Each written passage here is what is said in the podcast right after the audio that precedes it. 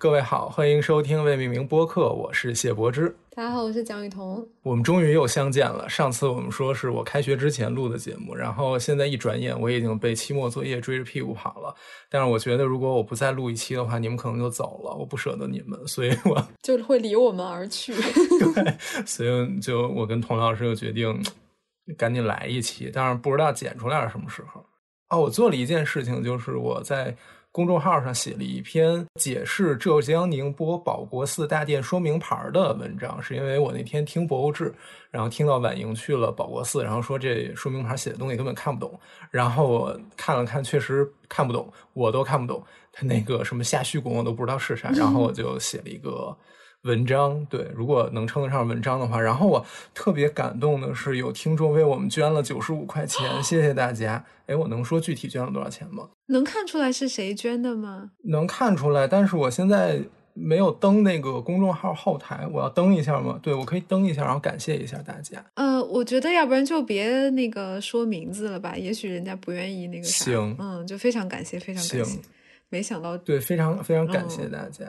我其实很早就默默的开启了那个赞赏的那个按钮，但是我我也一直没有强调说，因为我其实不愿意，就是你像我们更新的也不规律，然后也没有办法给你们我们一个月更新一次这种保证，所以我也不愿意说，对，一上来就说，哎呀，给我们钱吧，给我们钱吧。我觉得主要我们现在对运营也没有什么成本，主要就是你的那个服务器嘛。对，然后那个其实也没有多少钱，但是如果就是大家就。能给钱的话，当然非常没有没有要钱的意思，但是非常感谢大家能够帮我们分摊一下这个服务器的成本。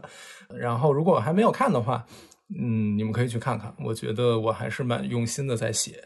然后，没有听博物志哪期节目的，也欢迎去听一听，非常有意思。我特别想出去玩。现在，OK，画画。书归正题，我们刚才提到这学期特别的忙嘛，所以我们这一期节目也选择了一个。不用特意准备的，然后算是比较普通项或者科普，不是很愿意用科普这个词，但就是比较简单的。然后一说大家肯定都知道，跟大家生活非常近的一个话题，就是北京的地名。我们待待会儿会说一些能够归被归类的一些地名的来由或者掌故。所以，如果大家你们的家乡或者你们在北京看到了一些。有意思的也欢迎在评论里面来为我们补充。嗯，行，那我们就先从二号线开始。就是如果你在北京坐地铁的话，北京有两条环线，一个是二号线，一个是十号线。然后你如果看北京地图的话，二号线其实就是基本上沿着二环路，但是没有沿着南边的那个外城。北京有内外城嘛，它是沿着里面那个内城比较小的一个，基本上是矩形的形状转的一圈儿。然后你会发现，二号线上叫城门、叫什么什么门的站特别特别的多。那所以我们今天就先从二号线上的这些门来开始。你像咱俩都学建筑史嘛，然后咱们当年去背明清北京地图的时候，会背到北京的那一些城门，对吧？那个线上有的门是明清北京的，但是有的门不是，它是后来开的。我不知道，童老师你。能发现哪几个它不是明清北京的门吗？我刚刚忽然想起来，当时咱们考博之前那天，然后咱们不是一起吃饭吗？然后你对我没有办法顺利的背出北京这些城门，叹为观止。呀，对不起。就是我平时老干这种找抽的事儿，对不起。但我真的就是在学建筑史之前，我是没有办法完整的背出他们的。就是甚至有些，因为我好从小到大就不是一个对地理方位特别敏感的人，甚至就是我对北京的这些大的区块的地理的这些分布和他们的之间的关系，甚至都是我自己在开车了之后才渐渐的掌握的。真的，我在这方面是一个特别迟钝的人。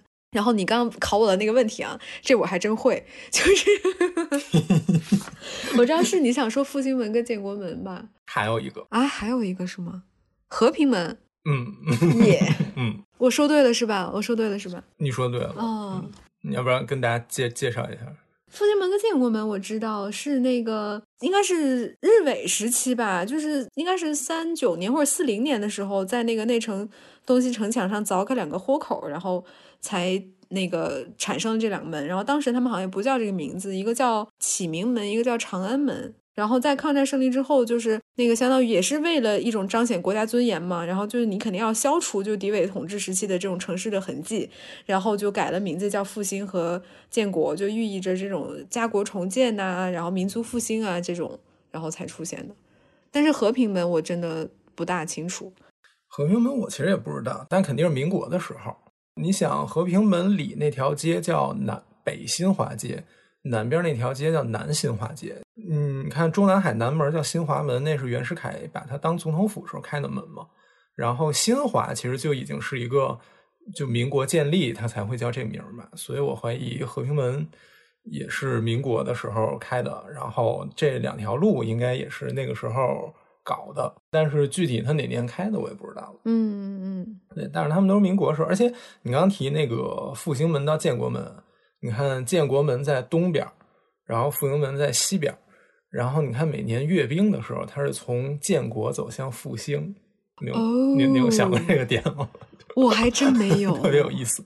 但是那那这个方位本身它有没有什么意义呢？就是这种西向的行进，嗯，就他一开始就把建国放到东边，复兴放到西边。不知道是不是跟天安门城楼，就是他们阅兵是站在城楼上嘛？我不知道是不是站在城楼上就意味着那个人就是要走的话是要那么走，嗯他要朝右看。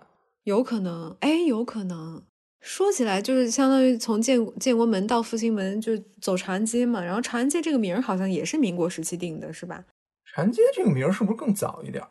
好像说是原来它其实是长安街是不连的，就是东长安门到那个东牌楼是东长安街，然后西边对应的是那个西长安街，然后两者之间的那一段原来是叫中山街，然后在相当于是四九年大规模改造之后，中间的这个就相当于两边东西长安街相向延伸了一下，然后才连起来的，所以现在咱们中间那一段叫长安街，但是这个长安街的名字好像也不是，应该也是呃就民国时期形成的。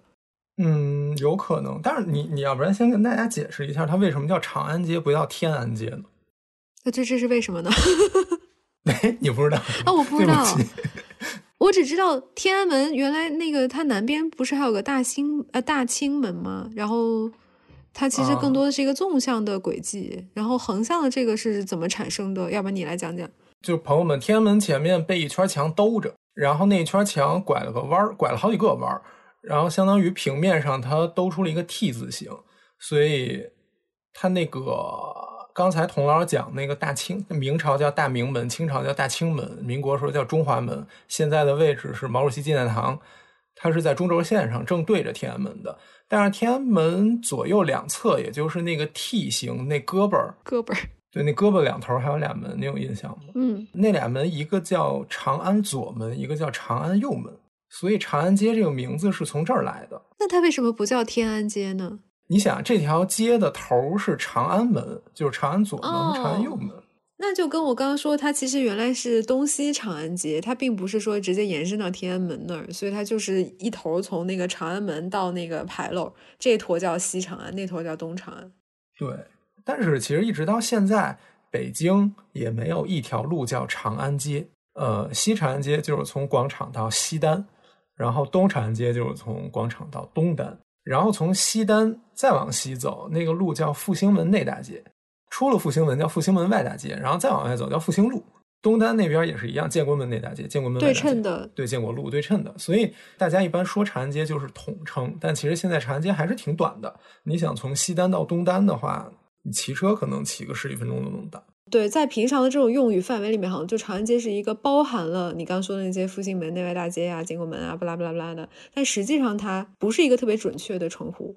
然后包括就是大家说平安大街那条街，就是很短的一段是平安里西大街和平安里东大街那一条，从车公庄到东四十条的，那算是从东西向穿过北京城的主干道了。其实也是分成很多很多段的，他们很很愿意凑那个安字儿，然后包括南城从广安门到广渠门那条路，我之前看到有人管它叫广安大街。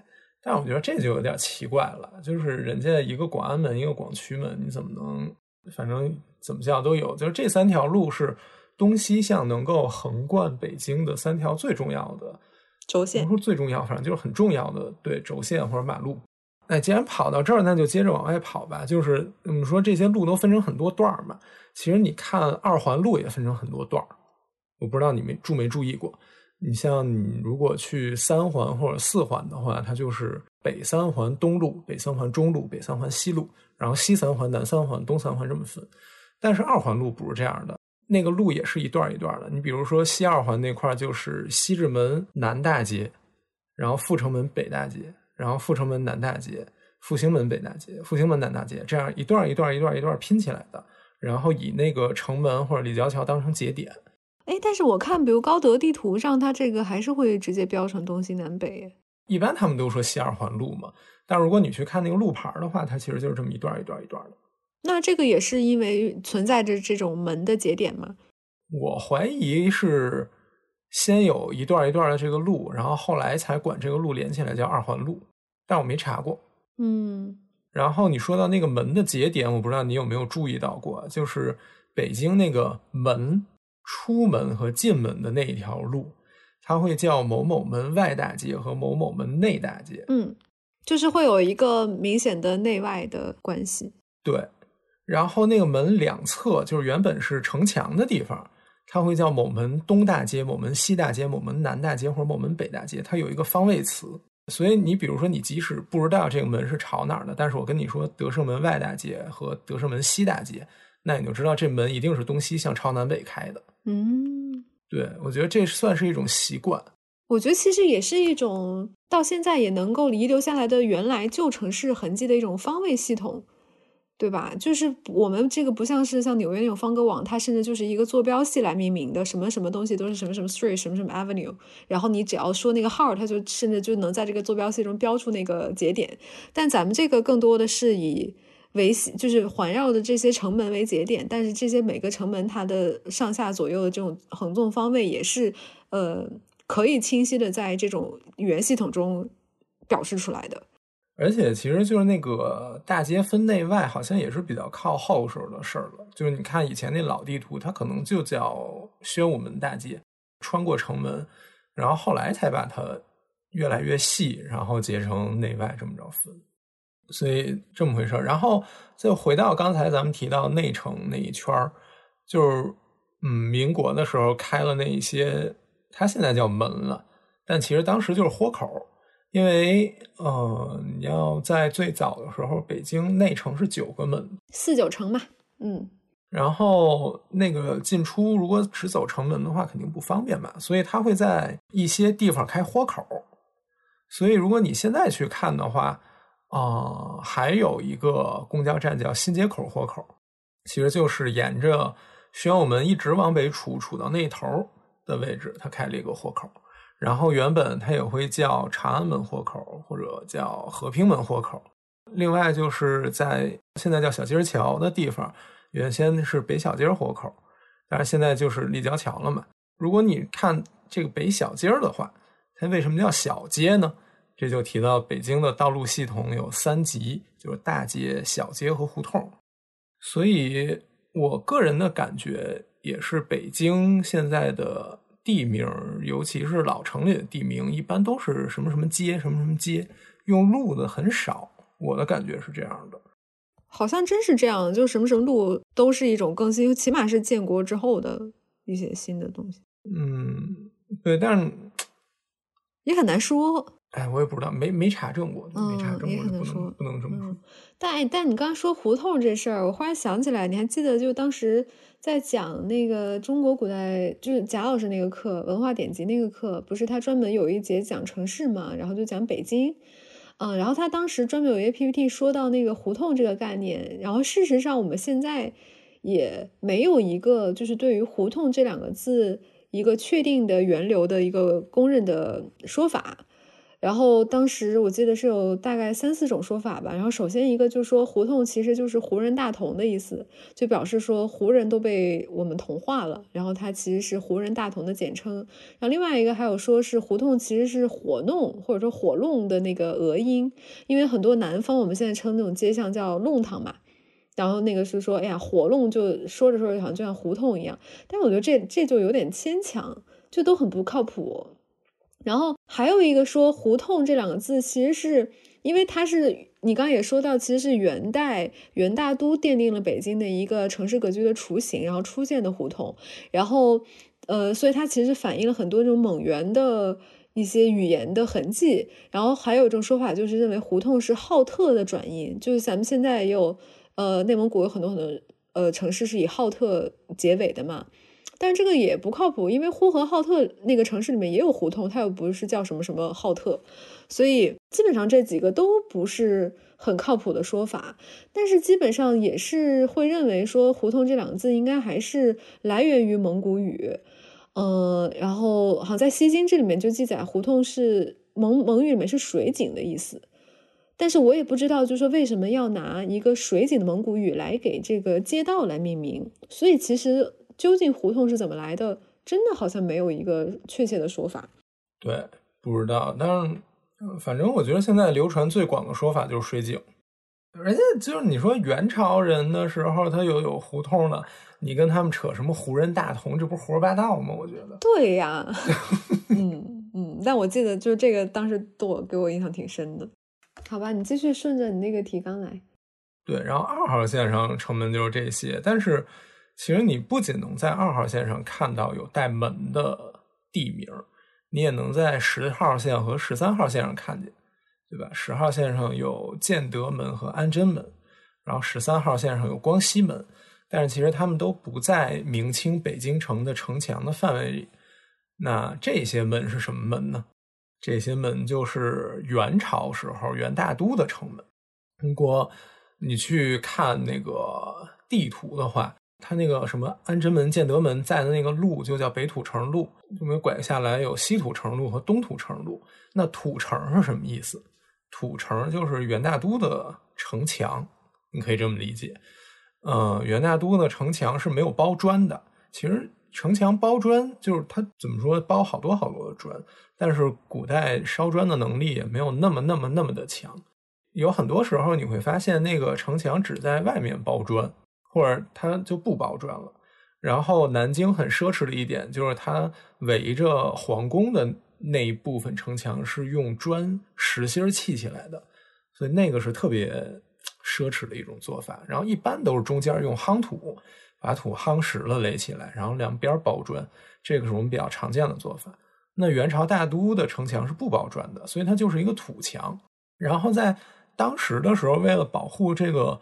土不会被雨给冲没，他们会用芦苇把那个城墙给盖起来，所以相当于在表面上给它穿一层雨衣。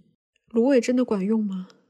嗯，反正我看书上是这么写的，就可能总比你那个土直接铺露在雨水里面来的好一点吧，不知道。然后后来元朝没了以后，就是牵扯到北京城的一个变化的一个过程了。我也不记得之前是不是讲过。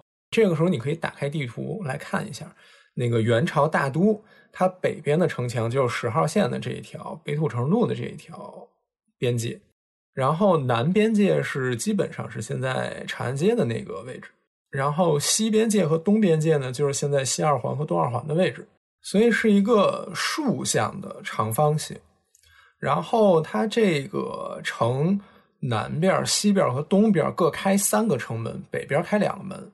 北边那两个门就是建德门和安贞门，然后西边开三个门，那三个门的位置，呃，一个是今天阜成门的位置，一个是今天西直门的位置，然后还有一个应该是今天蓟门桥的那个位置，但是那个门已经没了。嗯，然后东边那三个门呢，一个是今天，其实十三号线那站有点问题，它那个光西门，光西门那一站好像不是原本光西门的那个位置。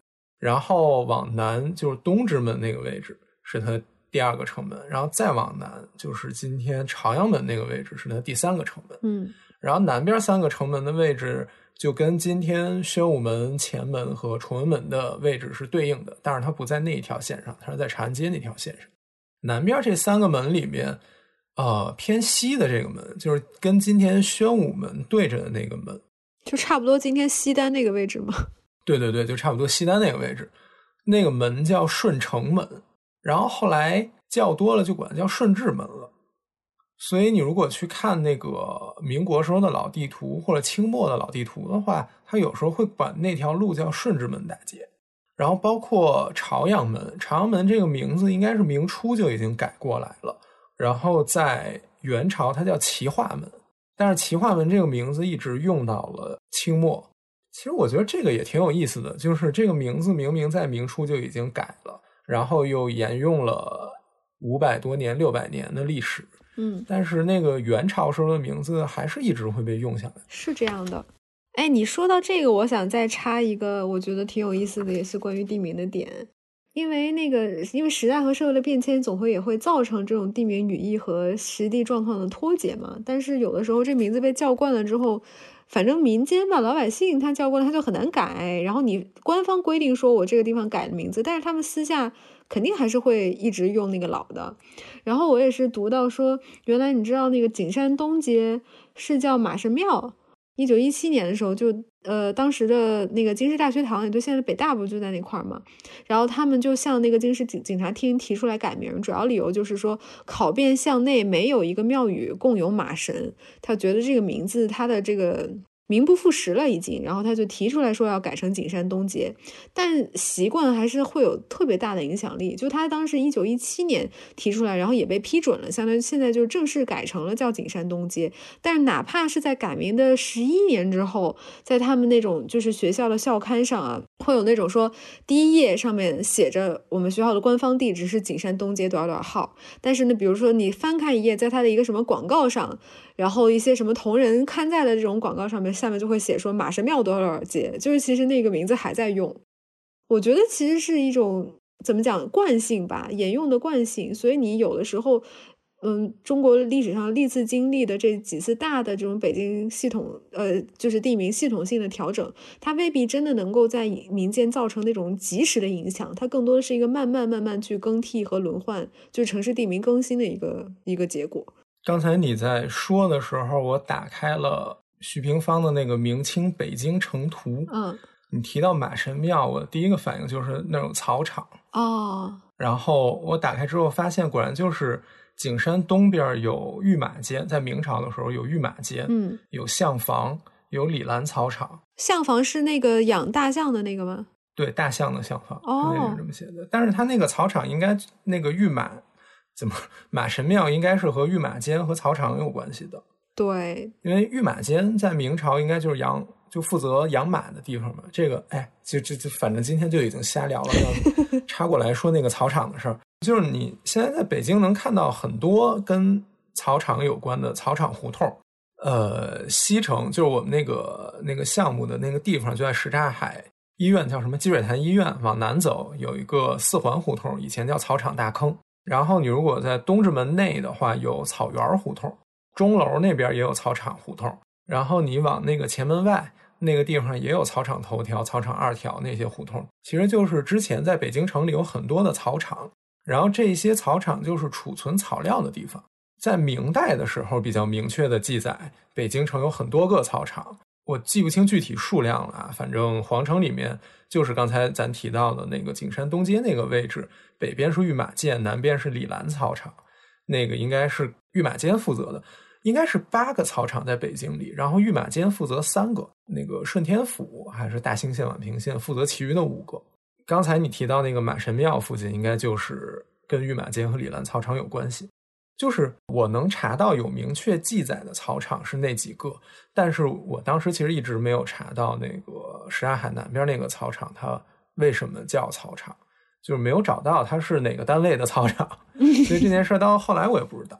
然后刚才咱们提到有象房，二号线上有一站叫长春街，那一站最开始叫象来街，就是大象的象，象来街，对，就是大象来了的那个象来街，嗯。那为什么叫象来街？就是因为那地方有象房，然后那个地方边上有一个安仁草场，就是喂大象吃草的那个草场，特别有意思。然后后来改成长春街了，它叫这个名字是因为在那个南城有一个长春寺，那个长春寺是万历皇帝给他母亲慈圣太后修的。然后这个故事之前咱们在那个北京的好去处第二集里面应该提到过。就是那个讲塔的那一期里面提到过。你等会儿，我们家猫咪挠门了，我就给它开个门。就是你要是不理它的话，它会一直挠，一直挠，一直挠。你可以就是可以它让它叫两声，然后待会儿咱们的听众也能听到童老师是拥有两只猫的富裕女子。没事，他现在他他有自己的想法，我就不让他过来。然后刚才我翻那个宣武区地名志的那个地图里面，宣武门外头那一条路到菜市口的位置还是一个丁字路口它南边没有一条大马路是贯通的，它南边就是几个胡同哦。然后包括你看那个 Google 地图，东华门往外走，现在叫雅宝路的那一条路，那条路就是。近二十年给搞出来的，其实包括那个平安大街也是那么拆出来的嘛，那个早一点，然后两广路也是这么拆出来的，就很多这些大马路都是后来贯通取直的。然后当时，哦，我记得那个哪儿，北海南边不是有个团城吗？这之前说过吗？我也不记得了。那个团城是一个圆的凸出来到马路上的那么一个岛，那个岛的西边是个桥，叫金鳌玉洞桥。然后再往东，你得往北拐个弯，绕过故宫的护城河，就是故宫北边那条路。所以那地方车开到那儿，你拐来拐去的。然后是四九年以后，当时有一个军车，而且那地方有很多道门，因为当时那个地方已经是皇城里了。然后那个军车就是可能开得很快，这地方拐弯很多，然后一下撞到门墩上，然后等于那车着火，把里面开车的人都给烧死了。嚯！所以就把那个三座门，然后牌楼什么都给拆了。然后要把那个路取直，取直，当时就说这个团城挡路了，要不要拆了它？到最后是没拆，他把那个团城的南边那个圆墙往下削掉了四米，如果没记错的话。这个材料是我从孔庆普的那本《北京的什么城门牌楼》那本书里面看到的。他说还请了专门故宫里砌砖的那个老师傅砌了现在的那个墙，所以以至于你乍一看上去根本看不出来它被削下去过。但是你如果从地图上看的话，那的确不是一个整圆形。就原来它那个弯儿会更弯儿，是吧？哎，但其实我现在觉得那条街还挺美的。就你从那个西边一路往过，然后就是过到这个中南海，然后北海这一块儿，然后就是已经景色很好了。然后再往前过景山，然后故宫、神武门，然后再往北走，然后五四大街，就整个这一块儿都还是风景挺不错的。对，那条路很适合你晚上骑车或者什么的走。嗯，然后就又有园林，然后有一些，呃，又能看到一个故宫的门，然后还能再往西看到一些比较有年代的那种民国的建筑。哎，北大红楼是不是也在这个沿线上？对，红楼在五四大街。对对对对对，所以这条街还挺好。然后，哎，说到这个街，刚好就在这儿了。我我要不要顺带提一嘴，那个文津街的那个文津是怎么来的？其实。对，其实也就一句话能说完的事儿，因为这块儿它不是整个叫那个景山前街嘛，但是在西边就刚好过了团城，它就我不知道它那个起止点具体在哪儿，但是就这一坨就在刚好就在那个图书馆这儿，就叫文津街。这个当然也是跟那个我们说的四库七七阁，就是四库全书和它的这七座贮藏四库全书的皇家事件的这个藏书阁有关。那么文津阁实际上是在。承德避暑山庄的那一座叫做文津阁，然后他的这个四库全书在民国初年的时候送到了京师图书馆，也就是当时的那个就是北京图书馆，然后现在好像是这个国图的古籍馆吧，我不知道开不开，好像不开。古籍馆开，我还进去过呢。啊，是吗？啊，不好意思啊，朋友们，我现在在吃苹果，所以我说话有点那什么，就是我当时。那个本科的时候了，我当时要去查一个资料，嗯，然后他说在古籍馆，然后我们就去了。那地方你可以随便进，他虽然门口有保安，但是你是啊就感觉戒备森严的，不太像是能进的地儿。对，能进。然后进去之后，他那个那个楼不是两层的吗？它里面就有那个看胶卷的那个设备，嗯，然后但是它主要是借古籍，嗯，阅览的地方，你要把包存了什么的，然后里面。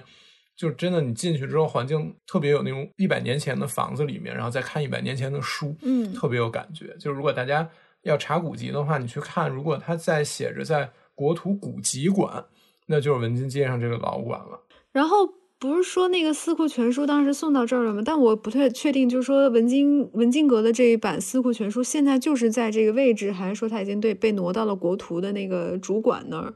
就是现在这一套应该是最全的，然后也是呃原价保存，就相当于保存它的那个书架也是当时文津阁本阁的那个书架。然后包括那些书函啊，然后那个书册啊什么的，应该都是最最原状的一个。但是我真的不确定现在那个那套书在哪儿。挪到国图的新馆了。你还记得咱们那次聊什么提到了四库全书聊文献那一期？然后我不是说那个还搞展览吗？你还记得吗？哦，对对对对对，所以现在是在那儿。对，但是现在可能不展览了，但是他肯定是挪到新馆去了。嗯，当时那然后这就对上了，当时我还不知道那是哪一套呢。嗯，对，那个就是文津阁，就是避暑山庄的那一套。呃，现在这个位置它就叫做文津街，其实是跟那个相关。然后你其实看它那个就是档案馆，就呃古籍馆它的那个建筑，我其实觉得也有一点点像是司库基阁的那个味道，但是它肯定是一座那啥时期的，肯定是清以后的了吧？那是一一几年还是对对对对，民国时期的建筑。但是你看它那种绿色的琉璃瓦啊，然后整个的这个呃上下两层的这种格的这种样式，其实还是跟那个四库七阁有一点点形式上的联系。我想反驳你一下，我觉得差挺远的。就它不，它不是那 那种是重檐五殿顶，对，它不是那种相似，但就是它那种绿不拉几的这种，其实它就是装饰和、哦呃，就是色彩的层面，它都会取那种艳艳胜之意嘛。然后就是对藏书阁的这种功能性的建筑，它还是会跟比如说防火，然后跟水有关。那么就是这种绿黑的这种搭配的装饰，或者它的整个的这种色彩图谱是像的。哎，这倒是。但是，哎，我刚才突然想到一个点，就是你有没有觉得民国时候盖那些房子特别爱用绿瓦？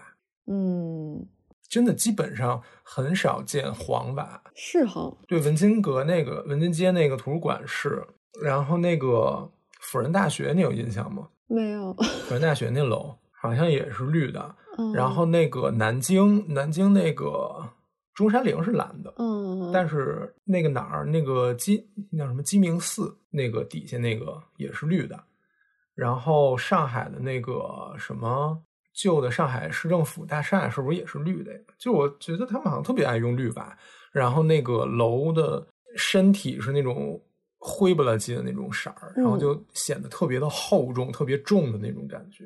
嗯，那倒是。但我之前会觉得国家国图这个档案馆，它更多的是在转译的层面，或者在一种某种抽象的层面，跟这种呃藏书阁建筑的范式有所关联。哎，有可能我也没有查证过了，我只是突然冒出了一个想法。我明白，嗯，然后这刚刚怎么说到文津街了啊？啊，就因为刚好在这儿。刚好在这儿说到了，最早说你说草场传承啊？对对对，草场。对，说再说草场，然后拐到咱这儿，然后拐到没关系，既然已经拐到这儿了，我们就接着往后拐。你看刚才你提到那个北大红楼，北大红楼在那地方叫沙滩儿，你知道吗？嗯，我知道，你知道它为什么叫沙滩儿吗？是一些跟蒙古语有关吗？还是我今儿刚查着的，是那个玉河，你知道吗？嗯就是那个，你知道我说那个玉河，嗯就是原先京杭运河一直往北去知道什刹海那个，那地方在那拐了个弯儿，嗯然后就会积一些沙石在那个地方。哦，所以那是真的有沙滩的对哦。对，我就一直知道，们，那个嗯，你说那个沙滩两个字，就是你去海边那个 beach 的那个沙滩，但是你在北京一定要管它叫沙沙滩 你不能管它叫沙滩。对，你要沙滩沙滩后街，你一定要加那个儿化音。OK，我说完了。沙滩指的是那种椰林树影，然后那个碧浪，那个不属于北京。对，那不属于北京。这个沙滩儿是，呃，就是它那那小水洼子里面积的那点沙子，然后管它叫沙滩儿。对，就是所以那地方居然真的是有沙滩的，这个我之前也没有那个什么。哎，但是之前不是一直就是，呃，也有人调侃，就说，哎呀，北京的这几个地明明就那么一小个水泡子、水洼，什么还管人家叫北海、南海、中海的，还后海什么的。但我也是这次查了之后发现，就是实际上它的这个词也跟那个。就是蒙元时期有一点点联系吧，因为在蒙古语里面的海是包括湖泊、水潭的，就像我们现在这种什刹海、后海、前海什么的，所以海淀这个词其实是把蒙古语的这个说水潭的这个字和汉语里面把这种浅的湖泊会称为淀嘛，就是像白洋淀在河北的那个保定的那个，所以海淀两个字相当是各取了一个汉语和蒙语里面形容这种小湖泊的一个字，然后组合起来的，所以就应该海淀原来是一个有有湖的一个地儿，当然人家现在也有湖啊，就是说可能原来它更多的是一个就是水草比较充沛茂盛的一个地方。所以这时候你就能看，能从这种地名中还能看到一些语言学上面的一些外族的痕迹，还挺有趣的。对，这个你还哎，你不说把海淀拆开，我还真没想到。我就知道海淀水多，嗯，但是现在也没水了。嗯，既然扯到海淀了，我也就跟着往海淀走。朋友们，你们知道现在中关村那个地方就是海淀黄庄，那个黄原本是皇帝的皇，哦，这个我不知道，就是皇家的，对，是黄庄。你像黄庄啊，后来给改成了黄色的黄。其实这个改就跟当年把那个东西皇城根儿那个黄也是皇城皇帝的那个黄，嗯，然后现在都改成黄颜色的黄了。我觉得这可能跟民国时候去帝制的那个过程有关系，我怀疑。哦，对，我刚才想说，当时不是有一个这种所谓的运动，是要把所有这种带着地质或者封建文化的一些嗯暗示的地名全部都改了吗？比如什么驸马呀，什么王府啊。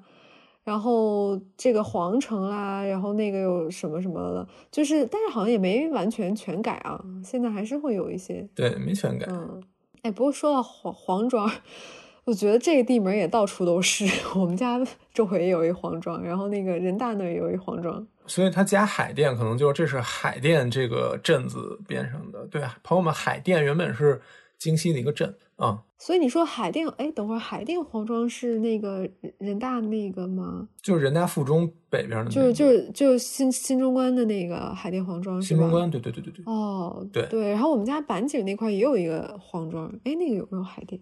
反正就特别容易搞混，我觉得。嗯，对啊，你说容易搞混，那个东边有一个红庙，你知道吗？红红色那个红，然后庙是老道庙的那个庙，红庙。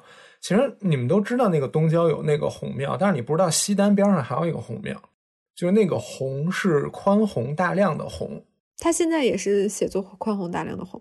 对，西单边上那个红庙就是宽宏大量的宏，那个红庙。然后朝阳的那个红庙就是红色的那个红。所以之前我有一个朋友，之前他抱怨就是说打车说去红庙。然后那个司机就问他：“你去哪个红庙啊？”然后他又说：“北京难道还有第二个红庙吗？”其实真的有，只不过西城那个现在大家不太知道，就在西单那个华威商场边上。我查到了，还有一个红庙小学呢。哎，就你仔细一想，就北京这种重复的地名可多了。就是像就逛我们家周围是什么五路居啊、八里庄啊，然后什么对。啊五路到处都是，然后三里河，还有一个我觉得特别高重复的是那个半壁店儿。啊，到处都有半壁店儿，朝阳半壁店儿，然后你们那海淀，海淀，然后好像那个远郊区县也有，好像我当时还查了一下，那个好像是因为呃明清时期那种就是要这样扯的就有点冠冕堂皇，资本主义萌芽的时候，就是会有一些这种手工业的小作坊出现，然后尤其是那种。比如说卖呃纺织啊，或者是卖食品的，他就会把这个店辟一半儿，然后一半就是用来作为他的作坊或者是店面，然后一半就是呃员工宿舍啊，反正就是他们居住区。然后相当于这种应该在半就是半壁店，它原来应该是叫半边店还是叫什么？然后之后就把这个词慢慢的就固化成了这样一个村落的名字。但又因为这样的作坊和这样的群落可能在城市中有很多，所以很多地方都有这个半壁店儿。所以它原来其实真的是跟这种呃商业区域有关的。哎，那你这理解跟我的理解不一样，因为我记得我当时查那个十三陵相关的昌平县志的时候，它里面有一卷就叫村店，所以村是村落的村，店就是这个商店的店。然后我把那个店理解成是跟村类似的一个聚落。然后你像房山有豆店。所以我理解他，你那个半壁店是不是？我不知道他是不是就是从以前那种村店一样的聚落里面来的，还是说你后面那个是商店的店，只不过恰巧用了一个字。但是我觉得这可能也分不开吧，毕竟有聚落的地方，它就肯定有商业活动，然后恨恨不得就有一些地方的聚落，它就是从一些嗯作坊的聚集开始的。渐渐的，就村店就变成了一个，就是既有村又有店功能的一个聚落。我可能这样，嗯，强行解释一下。OK，然后对你刚刚提到海淀黄庄，我还是想跑个题，就是朋友们，你们打开，如果你们可以科学上网的话，你们打开 Google 地图，然后把时间往前拨，你能找到北京地区最早的比较清楚的图像应该是两千年或者两千零一年的那个，然后你就会发现海淀黄庄西北角，就是今天中关村欧美汇那一片被拆平了，就是因为原先那个地方其实应该就是海淀镇的那个所谓的镇，嗯，然后就是在二十一世纪初，那个地方整个被推平了，盖了现在的中关村核心区的那些写字楼和商场。对，所以那个地方变成现在这样，就是最近二十年的事儿。哇塞，就是很多，其实我觉得，包括金融街也是，就是最近这二十年的事儿，或者二三十年的事儿。很多咱们都已经习以为常，觉得一直是这样的，其实也不过是跟咱们的年纪差不多大而已，嗯，甚至比咱们还小，嗯只不过咱们不知道而已。然后另外一个很有意思的点就是我提到中关村，中关村为什么叫中关村呢？因为最早这个地方是为什么呢？是是太监的坟地，就是宦官叫中官，就是中央的中，官僚的官，所以中关村就是这么来的。因为明朝的那些宦官死了以后，就都埋在海淀了，海淀这地方风水好，然后时间长就叫中关村了。但是后来咱们说把中科院放到那儿以后，觉得中关村就不是很好听，所以就把那个关改成了关闭的关了，所以中关村就是这么来的。嗯然后像这种改字儿的这种雅化的现象，你看刚才咱们讲皇城根儿那算是一种，那个是为了去地质，然后像这种就是为了它好听，呃所以城里也有很多这种，比如说那个劈柴胡同，嗯，劈柴胡同是吧就？原先可能就是劈柴胡同，哦，对，劈柴胡同，对，然后轿子胡同原来可能就是轿子胡同，嗯，还有朱市口，朱市口，对，珠市口就那个现在改成珠宝的珠了嘛。然后之前我以为这一系列都是民国的时候统一改的，但是我刚才查了查，发现你比如说教子胡同，其实在清朝就有那个教育的教的那个字了，所以它也并不一定是统一的被雅化的过程。就是这个名儿你叫着叫着叫着，它自然而然就会叫成同音字。然后叫成一个写成一个比较好听或者比较好看的字儿，所以这有一部分也是自然发生的过程。是啊，而且我就觉得，可能就有些它的这个地名的产生，更多的是在日常用语之间，因为当时大部分人可能不是不是所有人都会看书写字嘛，那他说地名，他就不不需要把这个音去固化成一个具体的字，他们就说着说着，然后就都知道。但是呢，还是会有人，比如说以地图的形式或以记录的形式把这些地名记下来，那他在写的时候可能就会发现，哎呀，这个看起来不是很好看啊。然后意就是意义有点粗鄙啊什么的，他可能就会进行一定程度的雅化，所以这个事情也是很可以理解的。感觉改后的含义一边就一般就是比较健康，对，而且就是以前好多名字都特难听嘛，什么就是聋子呀、哑巴呀、嗯瞎子呀什么的。我我还有好多例子呢，像是现在有一个什么高一博胡同，就叫狗尾巴胡同。然后什么？哎，但是也不是所有的都改了。你知道，就北京有个地方叫奶子房吗？啊，我知道，啊，好像那个地方现在还叫这个名儿。那是郊区吧？对对对，但应该也还是跟那个，就是原来还可能是什么奶制品加工厂或者是什么有关。我觉得那是不是那地方穷，然后出奶妈呀？不知道，就是纯揣纯揣测了。我也不知道。但是那个，嗯，就我我我不是那个小时候那个在新疆，我就听我奶奶说，就他们都管那个牛奶啊什么，他们就叫奶子，就是这个其实就是奶的哦。称呼，嗯。嗯，所以不知道是怎么、怎么怎么回事儿，反正就也不是说现在所有的那个名字都是那么文绉绉的，而且我其实觉得有时候你听它原来的那个虽然难听吧，但也挺生动的，对对对，特别有生活气息。对，特别有生活气息，而且是有一种历史文化脉络在的，就是你能够追溯到可能这个地方产生的那个源流是什么，但是它强行的把这些名字变成一个更加文雅的同音字之后，它就会有一种生拉硬凑的感觉，短期内是很难受到大家认可的，这也难怪大家可能就当地的人他还是一直会叫原来的那个字。哎呀，真棒！我们居然拐回来了，就是最早是从顺治文开始的哦，啊，想起来了。对，但是哎，既然已经说到改名，那我们就接着说改名吧。改名在当时在那个六五年，我当时查一九六五年的时候，北京有一次比较系统的地名调整。你看刚才咱们最开始提到的那个东四十条、东四十一条、十二条、十三条都是这么来的。呃，也不能这么说，我我们一点一点解释。我们先解释这个东单、东四、东西单、西四是什么东西啊？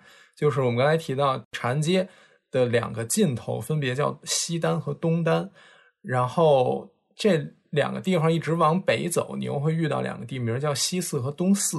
其实这两个都是一个简称，西单指的是西单牌楼，我们就北京你们叫牌楼。就是第二个音就弱掉了，西单牌楼、东单牌楼、西四牌楼和东四牌楼，那其实就是在路口上盖了一个牌楼。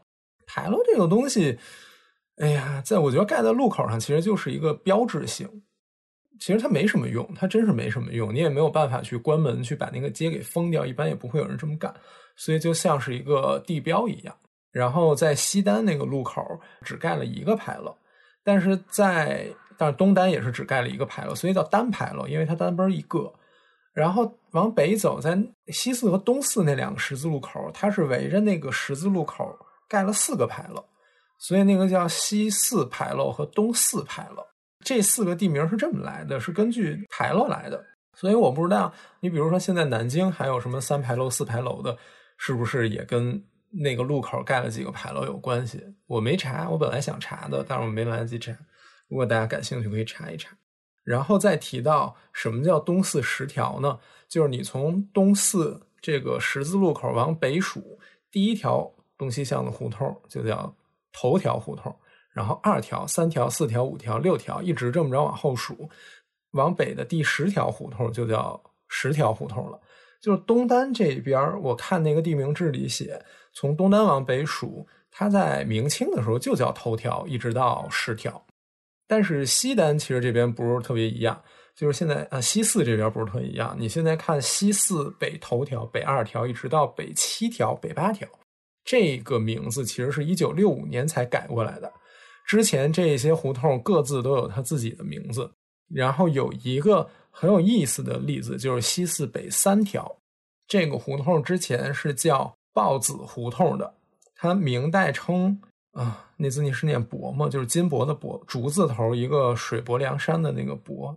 嗯，对，就是那个。嗯，明朝叫博子胡同，然后清朝就改成雹子胡同了，就是下冰雹那个雹了。啊，或者报子胡同，报就是报纸的报。然后在一九六五年的时候，因为它是西四往北数的第三条胡同，所以改成西四北三条了。但是很有意思的就是现在。在太平桥大街上有一个公交车站，还叫豹子胡同哦。但是现在已经没有一条胡同叫豹子胡同了，所以应该就是这个站很早就有了，只不过后来胡同的名字改了，但是这个站的名字没有改。我觉得这很有意思。然后，哎，那我想问一下，它就相当是刚好，比如东边是刚好数到了东四第十条的时候，呃，变成了一条大路，所以现在东四十条这个地名就压盖了东四其他的条，然后就变成一个好像比较主要的地名。是东四十条离平安里张自忠路那条线，它在一条线上，所以就把那条胡同给拓宽了。然后，但我看它往北数，还有一直能数到四十四条吧？十四十四，东四十四条不是四十四条。我犯了一个典型错误。嗯，对，东四十四条，然后就好像往北我就没找到了，就它就相当于不往北数了。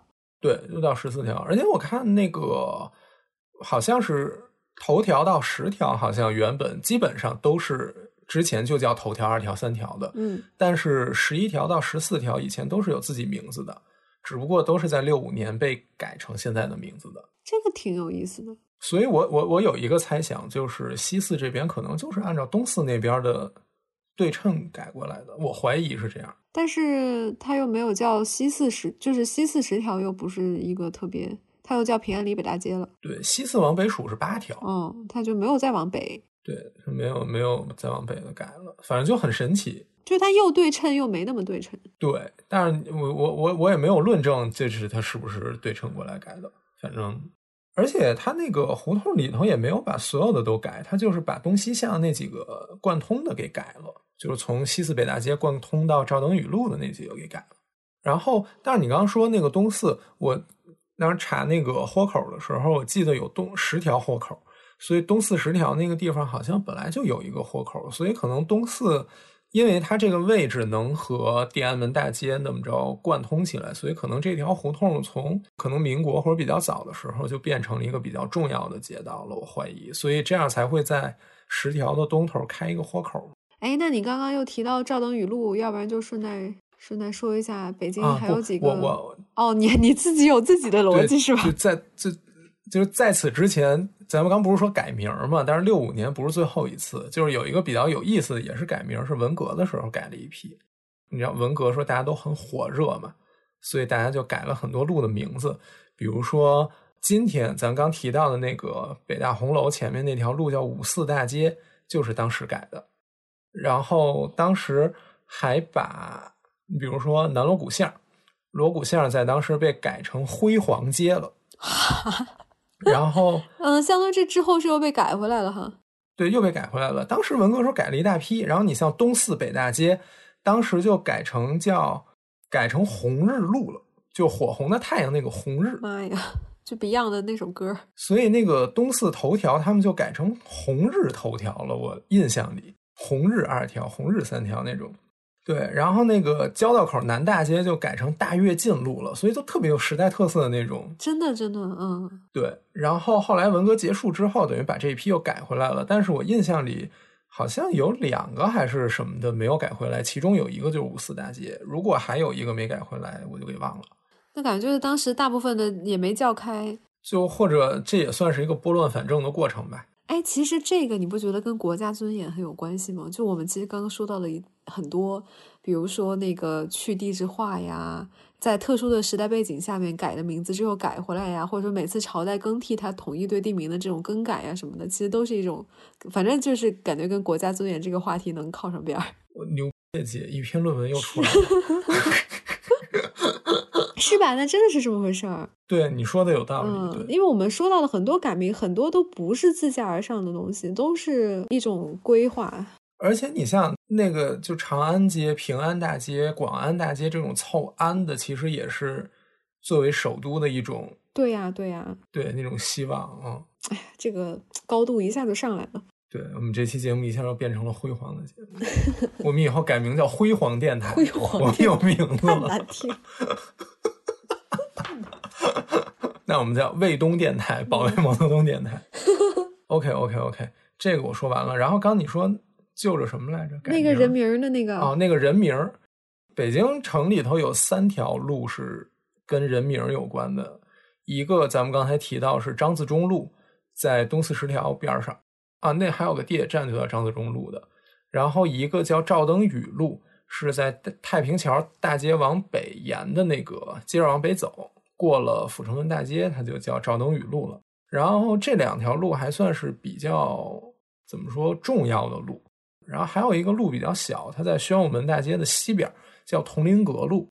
应该是只有这三条路是以人名来命名的。然后这三个人都是抗日时期的国民党将领，如果没记错的话，就相当于为了纪念他们，然后叫了这个名字，是有且只有这三条路吗？好像是。我原来就比较熟悉赵登禹路和张自忠路，但同林阁路这个我也的确是原来不太清楚。然后我还查了一下，发现好像不光是北京，那个天津、上海和武汉也有张自忠路或者是什么自忠路之类的。我不知道是不是因为北京改了之后，好多的地方也响应，然后就把自己的一条路改成这个，都是为了纪念这个将领。然后通州现在也有一个同林阁大街，哎，这那是什么时候就有的？是当时那个很早时候就有的吗？还是现在改的？我按理说，那那我就不知道了。现在不应该改了。对，因为我记得我还看了那个地名的那个什么管理条例什么的，有一条就是原则上不使用人名当成地名，然后禁止使用党和国家领导人的名字当成路名。它是这样的，就是那条街现在叫新华南路，但是那个公交站还叫同，就是同林阁大街站。然后我觉得也有可能是因为当时就是通州还不是北京的时候。就可能也是也是因为就是想要效仿都城，就首都嘛，然后做的一些什么举不是措。通州不是北京的时候，北京不是首都，南京是首都。哦，对，那我就不知道了。二七年开始，嗯，哎，那通州是什么时候成为划分成北京区划？通州我不知道，反正 anyway 吧，就是你现在在那个比如高德上搜这个铜陵阁大街，能搜到一个公交站。嗯，我觉得可能也是民国的时候，因为就抗日战争那会儿，为了纪念他们嘛，嗯，有可能，所以可能就是这些地方都用了这些名字呗。就是可能那个时候会有一个大家纷纷效仿，然后都来纪念这几位将领的一个举措。然后就你刚提到新华什么南路还是东街什么的，我就想起另一个事儿，就是一般这种县城，咱们讲那个城市史不都是一个十字大街吗？一个城有四个门一个十字大街，中间是钟鼓楼。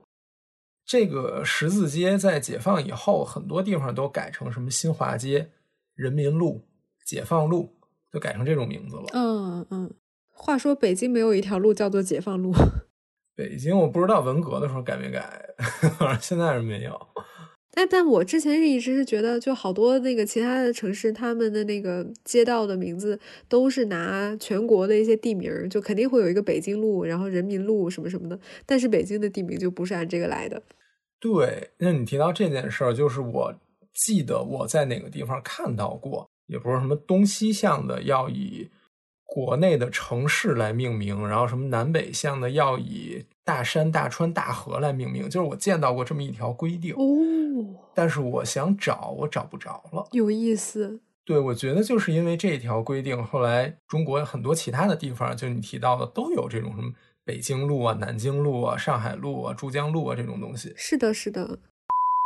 朋友们，这里是剪辑中的谢柏之。呃，对路名这一块做一个更定。我后来查了一下，呃，虽然不是一个权威的出处，但是，呃，anyway，网网上是这样说的。他说，早在1862年，英租界的路名开始趋向于以中国其他省份的省名和城市名来命名，实行南北向的道路以中国的省名来命名，东西向的道路以中国的主要城市名字来命名。但是这一套命名原则在当时没有得到广泛的应用。同时存在大量的以外国人命名的马路。那在一九四三年大规模的更改整理路名以后，这种以中国各地各类地名来命名上海道路的原则和方法得以确定，并被延续使用，从而促成了上海路名的地方特色的基本形成。所以。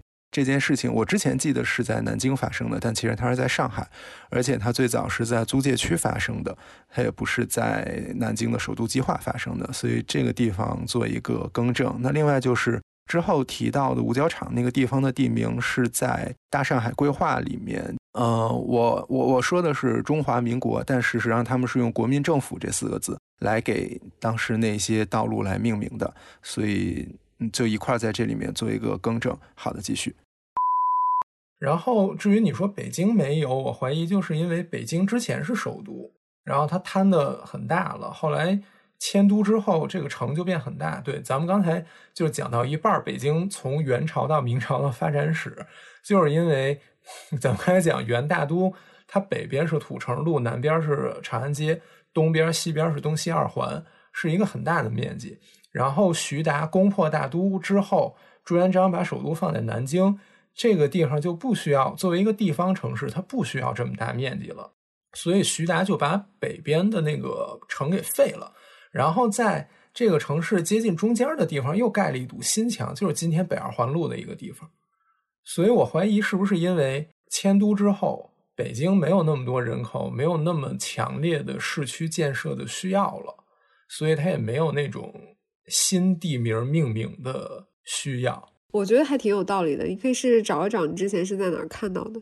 我记得那条规定，我实在是有印象。但是北京，你如果这么说的话，民国的时候把先农坛的地给卖了，然后在那儿盖住宅，就出现了很多条新的马路，他们要起名字，所以那个地方出现了东京路哦，南纬路、北纬路哦，然后福长街、鹿长街、寿长街。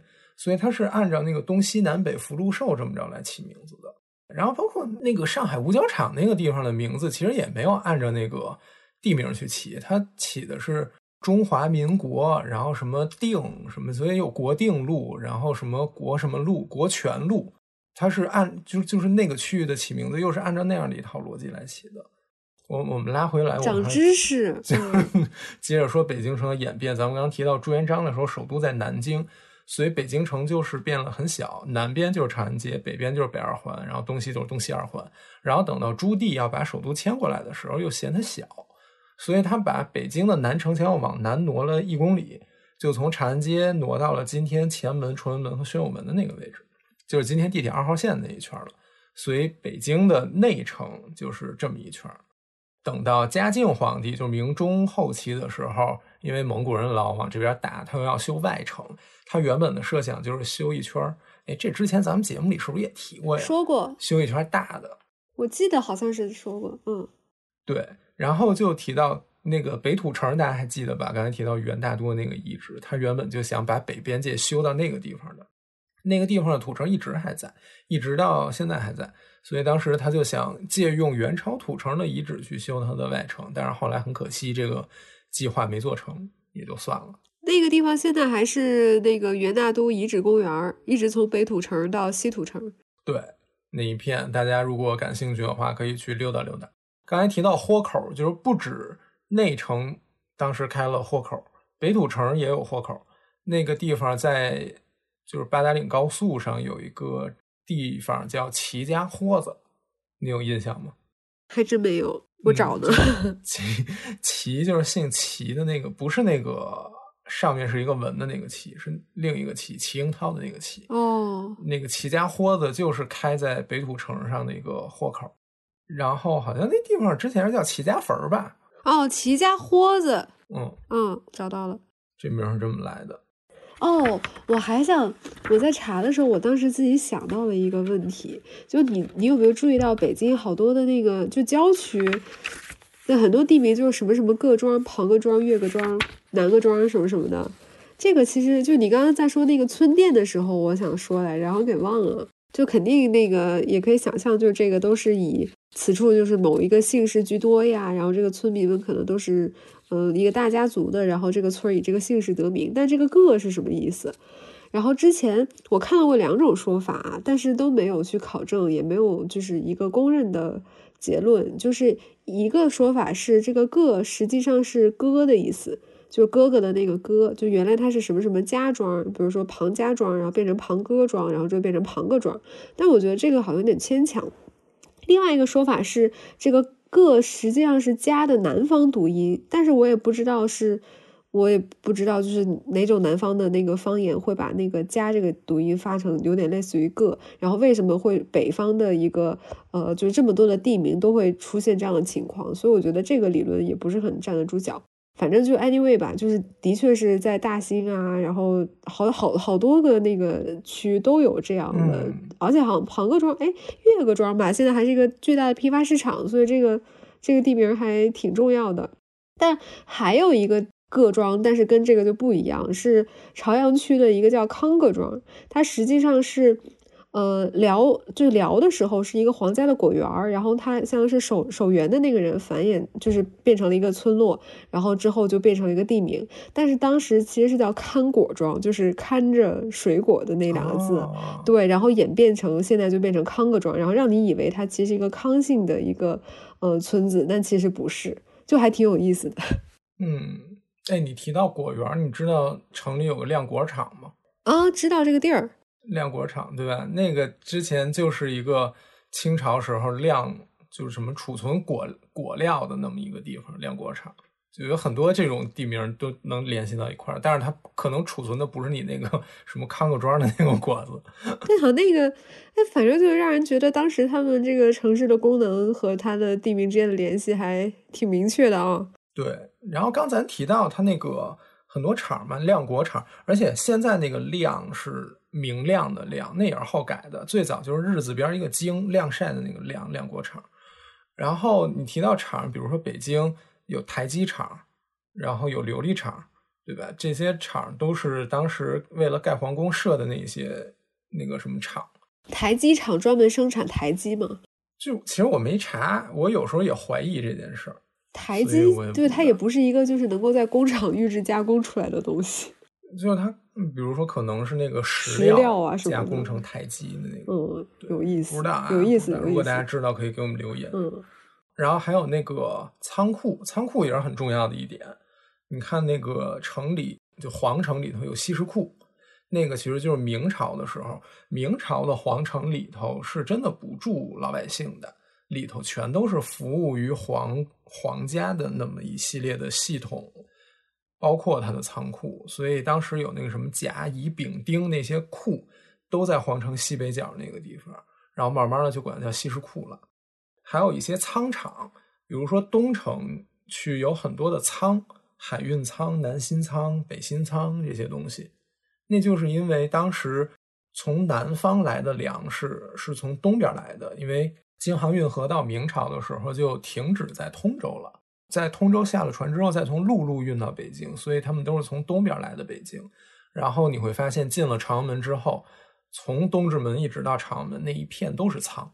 然后现在还有那个以前的仓库是在的，就是你从十条下了地铁往西，现在是一个医院。然后那个医院边上还真的有那么一个大仓库，是以前明清的，还在。然后边上还立了个牌子，现在是保护单位。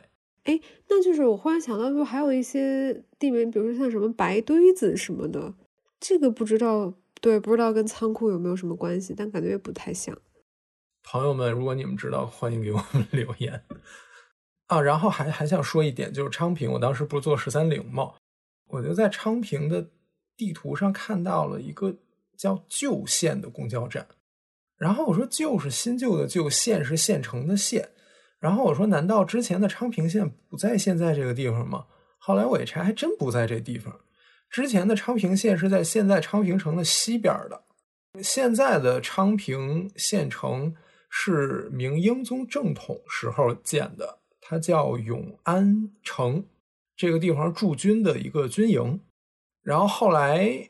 就是我们知道明朝的时候，然后蒙古人打过来嘛，然后后来慢慢的那个昌平县就搬到永安城里，就把以前的那个县给废掉了，所以之前那个地方就叫旧县，然后现在这个就是新县，但是它叫永安城，它的大名。所以你看十三陵那个神道是往西偏的，那是因为它其实是跟旧县相那个位置相关，我是这么理解的。然后它那个十三陵和昌平县的关系，其实跟明孝陵和那个哪儿，南京城的关系也很像，就是出了南京的那个东边那个门，那门之前叫朝阳门，现在叫中山门了。因为当时孙中山不是要买到紫金山吗？他是从北京坐火车，然后当时火车过不了长江，他在江北的浦口车站吧下了火车，然后坐船过的长江，然后一上岸，从那个码头进城，然后走的那一条路都改名叫中山路了，然后那个码头也叫中山码头。然后他要出这个城门去紫金山，所以这个城门也改成中山门了。所以它这两个关系还挺像的。而且你看，北京的城东门也叫朝阳门，那个南京的那个城东门也叫朝阳门。嗯，我没考证过他们是不是有对应关系，但是他们是对应的。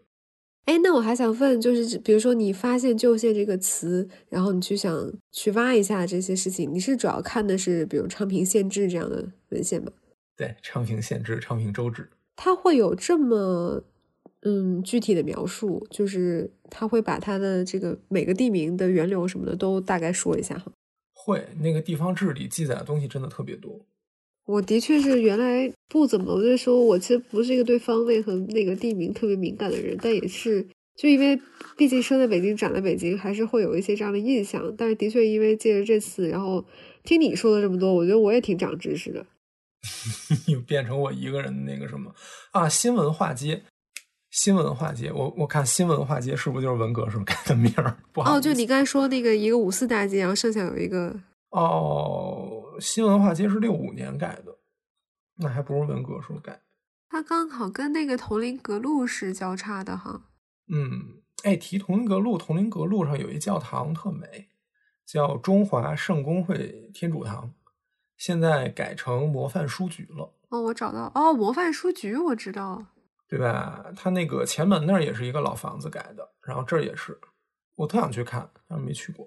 哎，反正 anyway 吧，我觉得今天我们虽然那个逻辑没有完全按照你的那个提纲，但是七七八八的还是都讲讲全了的。就是我们朋友们，我们收束一下，原本这个。这次的那个什么是分成两部分，第一部分是地铁站上的城门，就是二号线、十号线、一号线，还有一些没有在地铁站上的城门。然后这些城门能够显示出北京城的一个发展变迁史，因为他们分属不同时代的北京城。然后就着那个城门聊到豁口，然后聊到土城，然后聊到了那个内外大街、东西路之类的那些话题。然后第二大部分就是街巷，街巷是从东单、西单、东四、西四引入的，然后去解释那个十条到底是什么意思，然后再讲北京城的街道有几类，比如说一类就是这种东西单以地标，然后往上数第几条胡同是一类，然后另外是以人名命名的道路。然后是根据它的功能，比如说刚提到的草场、巷房、台阶场、琉璃厂，还有市场，比如说刚童老也提到猪肉口、灯市口、菜市口、钢瓦市这种。然后啊，还有那个仓库提到的海运仓胡同、南新仓、北新仓这些。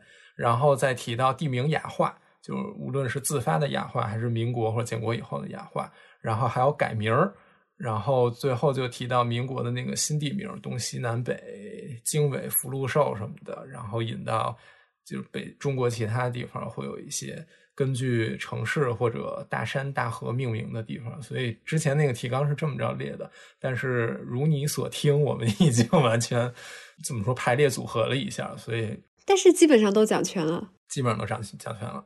呃，我觉得今天这期节目我挺长见识的，然后我以后估计也会像你一样多留意留意吧，周围的地名啊，然后他考虑考虑它是怎么来的呀，我觉得挺有意思的。然后我觉得咱们留下来的那些小尾巴之后也可以再找找。我觉得咱们这个话题肯定有很多很多的人比我们知道的要多或者要全面，所以也希望大家如果听到我们有什么。问题啊，还是希望能够指出来啊，然后也希望能够留言给我们补充一些我不知道的知识。对，而且就其实就是希望大家把这个当成一个头儿，就是你如果留心的话，很多地方都能够嚼一嚼、琢磨琢磨。然后无论是你在北京，或者你在你自己家，都可以有很多的新发现，很有意思。那好吧，我我加个结尾。那今天就这样了，感谢大家的收听。你可以在微博，我们现在基本上都不怎么用了。然后微信公众号、小宇宙、苹果播客等等这些地方找到我们。然后如果你有什么想说的，可以在小宇宙留言，或者在微信公众号来给我们发私信。也可以向未命名播客的全拼 at outlook dot com 这个邮箱来发送邮件，这个是能够联系上我们的办法。那我们这期就这样，我们下期见，拜拜。下期见，拜拜。主要就是我最近不是在听那个叫 Fit for Life 的播客吗？嗯，然后我特别喜欢他们，我现在听他们的播客上瘾，就是就我还想没事，你先说吧。我就想问说，你那个平常都是什么时候听播客啊？哦，平常我在路上会听。然后我在洗衣服的时候会听，我每天洗完澡要洗衣服，就是然后手洗的时候是吧？对对对，然后我搞卫生的时候会听，然后我不想干活的时候也会听。我就觉得你好像对，就是你每天那个听播客的时间，我感觉啊，好像比我多挺多的。有可能，因为我最近实在是太不想干活了，心特别累。我们这学期。的国家尊严那个课哦，我听说了，你们那个范那个论文好像提交的时间特别早，特别早。今天说十八号就要交，那个是结课之前一周。咦，那岂不就是下周日？呃，下周六？对，只有一个，只有两个礼拜了，就是算上这个礼拜，只有两个礼拜。那那你要写啥？就是所以，哎，我想写的东西特别，他不是要写国家尊严嘛？然后我在想，我之前做的事儿都和墓葬什么的有关系，然后我就突然想到，中山陵从清陵到中山陵再到毛主席纪念堂，其实是就是他们都是埋 就是放死人的地方，但是他们一步一步的脱离开了陵墓本来那种入土为安的文化的氛围，然后越来越开放，越来越有公共性。然后越来越体现所谓的国家尊严，你想最后把它放到广场和北京的中轴线上了吗？然后我就想写一个这样的东西，就是说白了，但我还没有想好。呃，相对于是死人的墓穴，它更多越来越变成一个给活人看的东西。对，而且就是这个纪念死人的地方越来越成为了，就它不是要靠国家尊严嘛？就它越来越能跟。你懂，跟国家尊严能沾上边儿，就这种感觉。嗯，其实它就是一种政治性的纪念空间。对，哎，今天我还看到了你去年写的作业。哦，对，他今天刚发出来，那个对，前两天找的我，然后就是说那个呃，要让这一届的同学看一下那个，就是主要是那个文章的那个范式吧、模板什么的。听众朋友们，童老师就是很优秀，我可以把这篇文章贴在咱们的 show notes 里，让大家拜读一下吗？我觉得 你那个你那个名字起的就很牛逼，就很就很厉害，是吧？我也觉得我当时那个名字简直神来之笔。你不过那个公众号真的有人看，就你还真的仔细看啊？我跟你说，这个公众号还是我的同事转给我的，是我的同事 A 转给了同事 B，然后我的同事 B 又转给了我。天哪！就可见你的影响力有多么的广泛，天大家都知道童老师写了这样的一篇东西。啊，哎，那我得仔细再看一下，我有没有写什么，就是不太经得起推销的东西，因为那这个课程论文嘛，当时就是我还记得，我当时还是在那个元旦第应该一月二号，因为我们那个时候我记得是第二年那个一月的时候交，所以我才有印象，你们这次怎么就是交的这么早？然后我记得好像是就是刚过完元旦，然后就第二早上叭叭叭的在那写，然后觉得那个文思泉涌，就在那边一天就写出来了。你说实话，你几天写出来的？一天啊，就是因为那天刚好就是你知道新年新气象嘛，然后你就觉得哎呀万象更新，这一年我要做一个不一样的自己，然后我要非常非常的有效率，然后就真的是那一天把那个文章，主要也是第二天就 deadline 了，就必须得交，然后就那天觉得自己所以效率爆棚所以你说那个一天是你写作的过程，就是啊，一天。对对对对对，然后，然后你那个材料是你之前一直在做那个啊是文人格研究的那些东西，相当于。嗯、那个时候、们这个算不算铺路了？没有没有呃铺路啥？铺路了，你这个论文用的是你其他研究材料，这不是很正啊常吗对对对大家不都这样吗？对对对对对啊，你难道还真的为了一个课就再搞一个研究啊？这是个问题，因为就是我写那个我想写的东西，其实跟我的研究，我最近也没有做任何研究，然后我想写的东西其实也没有能拿过来改一改就写的东西。但是就你这个题目，多少还是一个你之前的就是研究经历的一个积累嘛。毕竟像这种呃墓葬空间啊、陵墓啊、陵寝什么的，你原来也是主要就是在关注这个方面，虽然就是可能它具体的点不一样。其实我之后就是文渊阁，我们主要做的这个研究也跟我写的那个东西没没啥大的关系。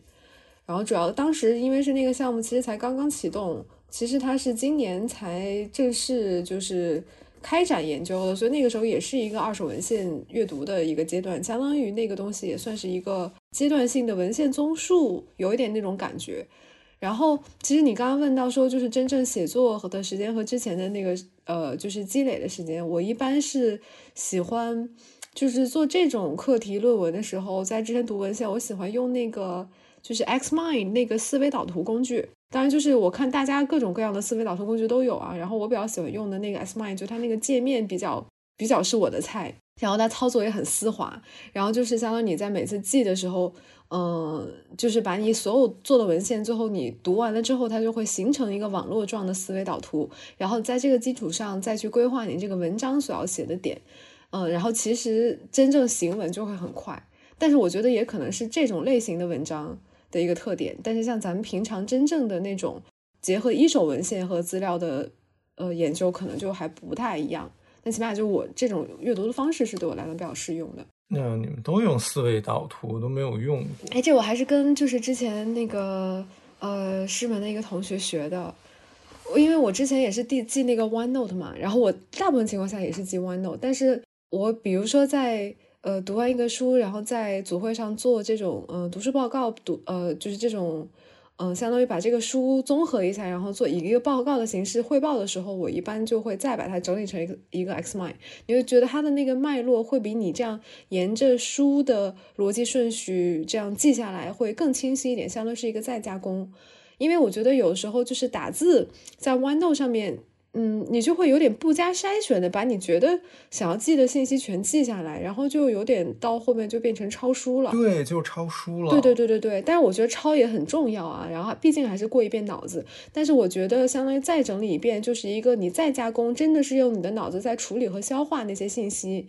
然后如果再加上一个在公共场合讲出来的一个过程，那就是相当于是三次的这种复习，然后就相对会记得更准确，或或者说更深刻一点吧。反正我是觉得，可能也是因为年纪年纪大了，就看书真的是越来越记不住。就是有时候我翻，比如我一年前的那种读书笔记，我说：“哎呀，这个书我居然看过啊！”那个时候我还记得这个。但反而真的就是那种可能做过这种三次消化的内容，会相对更深刻一些。嗯，你说的对，我觉得我也可以尝试一下。对，你可以试试。现在就是看东西记不住。嗯嗯。然后吧，我我就没买那个，就是什么呃，就是很多现在人他们都用平板加就是 Apple Pencil 的那种方式记嘛，那个其实也挺好的，因为呃，就 OneNote 这种，就是它。就像我刚刚说的，你如果是打字的话，你都会特别容易去不加筛选的记录，然后你甚至都不知道自己在记什么，但感觉自己很忙的样子。然后要是用笔记的话呢，一个是慢，然后一个就是本儿嘛，你总是带来带去的呀，然后它这个纸啊什么也会丢什么的。所以其实我觉得那种方法挺好的，但是我一直我就是觉得自己已经形成一套比较嗯固定的这种学习或者读书的模式之后。不太敢轻易的再去变，嗯，但是其实我是有点点种草，就是那种方式的，因为我也看很多人在那么记。那你又需要一个 pad 和一个 pencil 了。啊，对对，我一直推迟这个计划的另一个原因也是还没有预算。反正我如果就是我写东西之前组织我的思路的时候，我一定是用笔和 A 四纸，嗯，然后我可能会写很多章。然后就是一遍一遍的写，然后最后理顺了之后再上去写，然后那个纸后之后可能就扔了，是吧？你就没有想说把它们再归档，或者起码说是拍个照啊什么保存起来的这种想法？哎，我太懒了。但是主要因为我写，其实主要是针对那一篇文章，然后那篇文章写出来之后，其实这个过程对我来说就不是很重要了，因为我写每篇文章都有这个过程。哎，但我记得之前看你说那个，你总会有那种呃手跟不上脑子，然后你写完了这个就忘了自己下一个要写什么的那个状况。对，哎，我真的跟不上脑子，就是我在写的时候，比如说，就我脑子飞快，它在后，它甚至不是在我思考的那个层面，它是在我思考那个层面后面，它在转，在后台运行，然后我就会，对，它在后台，然后突然蹦出来。我写第一点的时候，然后突然就蹦出来第二点了。然后等我写完第一点之后的五个字之后，那个第二点就闪过去了。然后因为它没有在前台运行，所以我也抓不住它。然后它就过去了，就会有这种感觉。但是可能到后来你想了几遍之后，你也能想出二三四点。但是因为那个时候后台运行的那个东西已经没了，所以我也没有办法比较这个跟我刚开始蹦出来的灵感到底是不是一样的了。就我会经常有这种手跟不上脑子的情况。嗯，说实话，我没有，我的脑子没有那么快。对我这个人的特点就是不读书，然后想一堆，哎，然后想的特别快。所以你知道，刚才我特别紧张，因为我今天下午给你发那个微信的时候，朋友们，我。今天下午中午，我跟童老师已经决定今天晚上录音了。然后我中午的时候特别的紧张，我给童老师发了消息，我说我第一。我不知道那个录音会不会录到一半，我就不知道说什么就乱了，然后录不下去。然后第二是，如果我们能录完，我剪的时候会不会跟上次一样，发现乱七八糟的剪不出来，或者特别没意思？然后第三就是，如果我剪出来了之后放出来，大家会不会觉得特别的无聊？就我今天下午真的特别的慌，就是你还把自己的担心条分缕析的理出了三点，然后这三点居然还是层层递进的。就不愧是你，对，就是我真的特特别焦虑。然后哦，为什么说这个？就是因为我完全没有准备，因为我这几天一直被追着团团转。就是十二月四号是杨红勋先生诞辰九十周年，我被要求写一篇纪念他的推送。然后我前一阵一直在被这个推送拽着走。然后写完推送之后，那个十三陵那边这不是到年底了吗？然后有一些事情要结，所以我今天下午给你发消息的时候，我正准备去单位做十三陵的事情，所以我今天下午我知道我没有时间去准备了，然后我就特别慌，我生怕我说的，因为我特别害怕我说的东西不对，就这个对我来说特别的可怕，所以我就是没准备，就是虽然这些东西大体上我知道，然后可能说的东西百分之八十都。没有什么问题，但是我特别害怕我说的不对，然后被谁谁谁指出来说你这个不对，这个就反正对我来说，这一直是我特别焦虑的一的一个点。说白了，就是你对自己的要求和期望很高，然后你很怕，就是你很怕自己说出来的东西就影响你自己的权威性，这会不会也是一种？我也不知道，这会不会也是一种，就是你对自己人设的一种执念呢？就是因为我突然就想起前一阵儿，我看到有人在微博上发了类似的东西，就是一个做清史研究的人叫徐广元，然后他在说中轴线，他数了一遍中轴线的房子，然后他就说北上门，然后景山门，然后什么什么楼，万春亭、寿皇殿，然后北安门，这么着一路过去，然后就有一个人说你落了寿皇门，然后。那个徐广元后来又转发说，对，就是说确实是这样的。寿皇殿前面还有门，然后寿皇门前面还有琉璃门，还有牌坊。但是他说的寿皇殿是一组建筑，就是在我看来，这种争辩是毫无意义的。就是 我真的觉得，就是对吧？你你你能 get 到我的点吗？就是我的发给寿皇门，但是人 家其实也不是杠。就是人家也不是杠，他就是指出了一个你的错误或者你的一个疏漏，就是 focus 在这些特别细节的东西上，然后指出一些无关、根本无关紧要的错误，甚至都不是错误。嗯嗯。然后，然后我就很不希望我也被这样指出来。哦，就所以可能我怕的是这件事儿。我明白了，就是学术问题的探讨啊什么的，你其实是挺欢迎的，但是就是怕会有被有人，然后就是呃特别关注在一些细枝末节，但是又确实被人家抓到了的那些小问题上，然后你就必须得费一些精力去跟那些人周旋。对，就对对，就是这么回事儿，而且就是。我就 once upon a time，我也是这种人。对不起，就我也是一直在抠这些东西的人。可能可能几年前我也还是这种人，但是现在我看当时的我自己就是个要被逼掉的东西。就是我我我现在变成这样之后，哎，反正就是这种感觉。我也不希望被这样指出来，所以我非常害怕。因为之前你比如说。啊，我们讲零件或者我们讲北京那些东西不会很细致。今天咱们要聊的是那些地名嘛，所以它就会肯定涉及到一些很具体、很细节的东西，而且是可能很多人很熟悉的东西。对，所以我就会特别特别紧张。然后在这样说的时候，另一方面我也觉得我带着一种特别恶心的那种所谓专业人士的傲慢，就像你刚才说的，嗯，对我觉得这样也不对，但是我我也。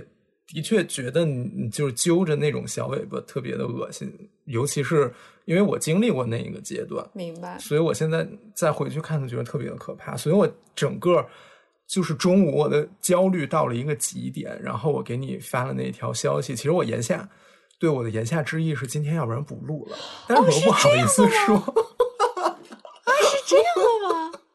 天呐，我这么迟钝的吗？哎呦！